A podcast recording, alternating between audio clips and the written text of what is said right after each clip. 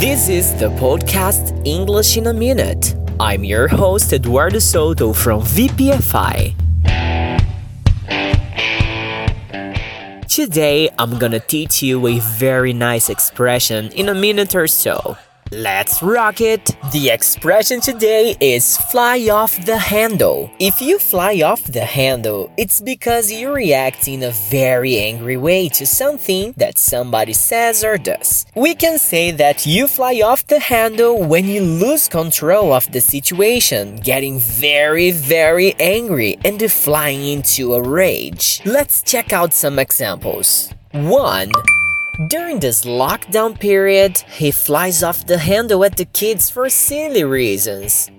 2. Calm down, Josh. There's no reason to fly off the handle because of it. 3.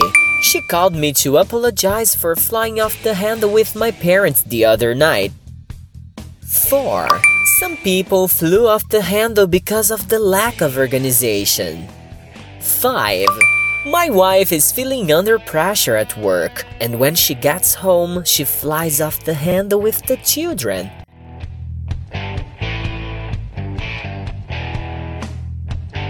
How about creating your own examples using this expression that you have just learned and send me on WhatsApp for me to post on our VPFI Instagram? The WhatsApp link is down there and it's just click and send. After that, I can add you to our broadcasting list and it will avoid you to miss any updates about our content.